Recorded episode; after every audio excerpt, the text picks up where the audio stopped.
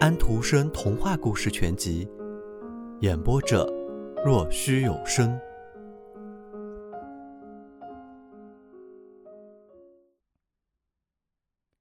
第二次访问。新年那天，我爬上了塔顶。奥勒讲了在新旧交替，也就是他说的过年的时候，左一杯右一杯碰杯干杯的事。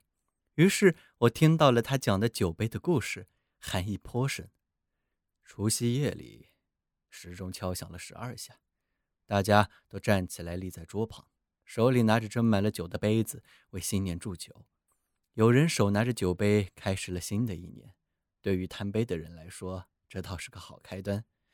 有人已上床睡觉，开始新的一年，这对嗜睡的人来说也是个好开端。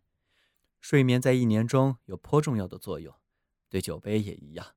你知道酒杯里都有些什么吗？他问道。是啊，里面有健康、愉快和狂欢极乐，里面有悲怆和极度的不幸。在我算酒杯的时候，我当然也就算了不同的人生里面的等级。您看，这第一只酒杯，那是健康的酒杯，里面长着健康的草。把这草插在屋梁上，到年末的时候，您便可以坐在健康的阴棚之下了。要是你拿起了第二只酒杯，是的，从里面飞出了一只小鸟，它天真无邪、欢快地啾啾唱着。于是人们倾听着，说不定还合着它唱。生活是美好的，我们不要垂头丧气，勇敢向前。从第三只酒杯里跑出了一个长了翅膀的小东西。还不能称它为小天使，因为它的血是小精灵的，思想也是小精灵的，倒不拿人寻开心，只是逗逗乐而已。他爬到耳朵的后面，给我们讲些有趣的故事。他在我们的心房躺下，使那儿变暖，于是我们便欢快起来，成了别的头脑判断力认定的好头脑。在第四只酒杯中，没有草，没有鸟，也没有那个小家伙。里面是表明理智的一道思想长话，人们永远也不能超越这道思想长话。要是拿起了第五只杯子，那你就要为自己而哭泣了，由衷的高兴激动，或者他有另外的声响，从酒杯里蹦的跳出个狂欢王子，能说会道，放荡不羁。他把你拉上，你忘记了自己的尊严，如果你有尊严的话。比起你应该忘记和需要忘记的东西来，你忘掉了更多的东西。到处都是欢歌曼舞，一片喧嚣。戴着面具的人把你拉上，魔鬼的女儿穿着丝绒缎绸，头发散落开，体态美丽，朝你走来。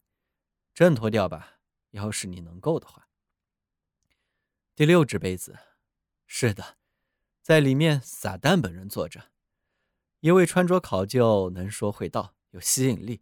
令人极为舒服的小个子男人，他十分了解你，认为你说的一切都是对的，完全就是你的写照。他提着灯陪伴你去他的家里。有一段关于一个圣人的古老传说，这位圣人需从七种巨罪中选择一种，他选择了酗酒，他以为那是最轻微的，在酗酒中，他却把其他六种罪恶全都犯了。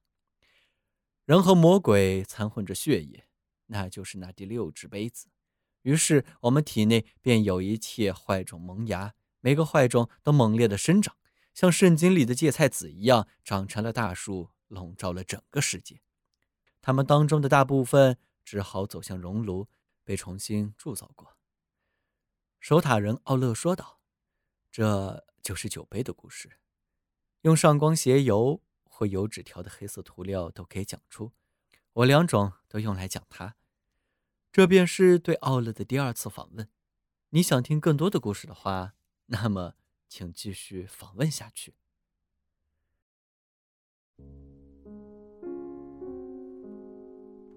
小朋友们，今天的故事已经讲完了，请闭上你们的眼睛吧，晚安。